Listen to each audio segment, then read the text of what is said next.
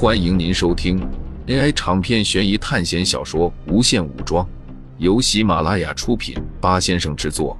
点击订阅，第一时间收听精彩内容。苏哲有预感自己是第一个发言的。白天大家讨论了那么多关于八号的事情，当然也有讨论他七号的事情。可能白天隐藏在人群中的八号，已经把苏哲打入他的对立面了。今天早上死掉的是十一号，那么八号玩家，我很有兴趣听听你的发言。你大概率不是真先知了，而且你选我来第一个发言，让九号玩家来最后一个发言。发言顺序是根据警长为分界线，例如，警长是八号，发言顺序为七六十二十一九号，最后再由八号总结发言。证明我在你哪里身份不做好可疑的意思。我在井上不退选的原因，就是因为我当时就认为你不是真先知。我想，在参选的人里面，总归是有看出来的吧。八号玩家，我现在不聊你，待会有真先知出来和你聊聊。我现在要说的是井上玩家，其中一号玩家很早就退选了，暂且不聊他。四号、五号各跳了神，这是他们神位的事情。我聊不动，我说了，我是一个普通村民，上来就是避免最坏情况产生。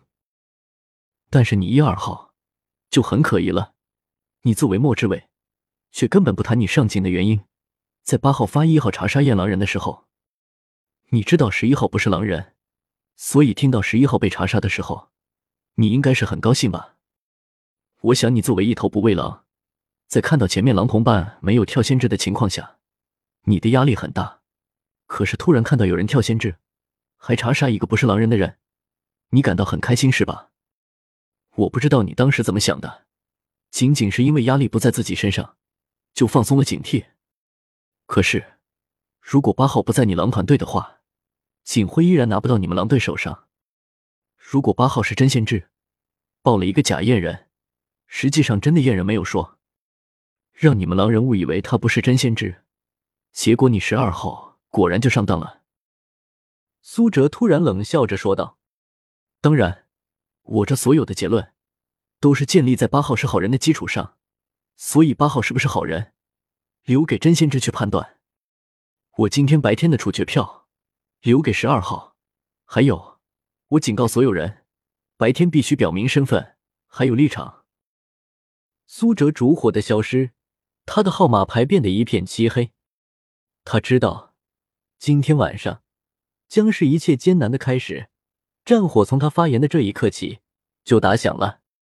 苏哲的发言风格和平时的不一样。如果是平时的话，他很可能会比较冷静的说话。但是，他作为猎人，一个神职，就不能让人猜出他白天的时候的身份。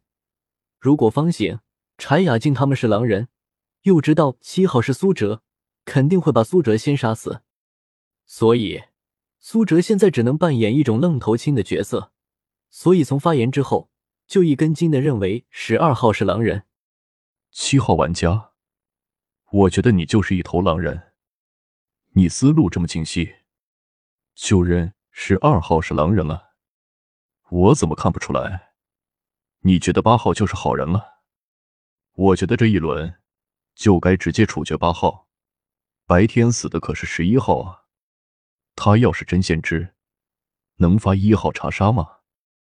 我觉得八号和一号是两头狼人，他们这是打了一个配合。晚上十一号自刀，这样或许能骗女巫一瓶解药，然后八号查杀十一号，之后十一号死了，其他的狼人就站出来说，八号没这么傻，他是狼人，怎么会去查杀一个晚上要死的人？在我看来，你七号、八号、十一号三头狼现在已经暴露了，你就是那头山洞狼。不得不说，你们真的心机。如果十一号不死，就证明他成功的骗过了女巫。之后，十一号再站到真预言家那边，那么真先知根本就查验不到他十一号的身上。苏哲仔细听着六号玩家的话，他将苏哲也认作是狼人了。他井上投票是投给了八号，但是在看到十一号死了后，又站出来要处决八号。作为一个好人，他的立场是肯定的。但是，他作为一个狼人的话，又保护了十二号，还踩了已经已经死掉的十一号，又把苏哲认为是好人的八号也踩了。他如果不是狼人的话，那么他就钻狼队了！苏哲一时头疼，真的，有时候分析了太多，各种可能都有。往往不同的人、不同的性格经历，会让他们相信自己认为是正确的可能。从他的角度看来，没错，逻辑也说得通，但就是不正确。因为苏哲知道自己是猎人啊，他苏哲绝对不可能是六号所说的三狼之一。六号玩家到结束也没有说自己的身份，而且他也表明了自己会投处决票给八号。这么快就到我了，我还想多看会儿戏呢。你四号，我说过了，不想和你争什么。万一我们都是神呢？自己人打起来就不好了。我们这是找狼人的游戏，不是找神的游戏。那我说我是猎人，我是守护，我是女巫。哇，就算我穿了衣服，真神现在也不敢站出来，是不是？借我穿穿神的衣服怎么了？或许我还真是个神，也说不定。你八号什么身份？我真的不知道。我就想草真先知。你 T M 为什么警上不出来？搞得现在警徽落在了一个 X 身份的人身上，这样很不负责任的，好不好？不会玩白天你就说出来。但是我感觉白天每个人都自信满满，吊的不行。你先知自己想玩其他套路，行？那你厉害，你还真得感谢系统给你分配了一个先知身份。五号玩家直接爆了粗口，但是苏哲并不认为。这个人本来性格就是这样，白天的时候最接近先知五号玩家的，就是在餐桌上的臭嘴皮帅。但是不可能，五号一看就是演出来的。六号的话，我不同意。首先，你想的太极端了。我不信狼人敢第一天晚上就玩自刀，大家都是从学校来的，自己自刀，把命运交给其他人。哇，别想了，就问你自己敢不敢。所以。我投十二号，五号玩家说道。五号玩家也投十二号。不对啊，苏哲白天的时候暂且推断八号是何月，是女巫，但是五号又说自己是神，也要跟着投十二号。难道五号才是何月？那么这样一看，八号到底是谁？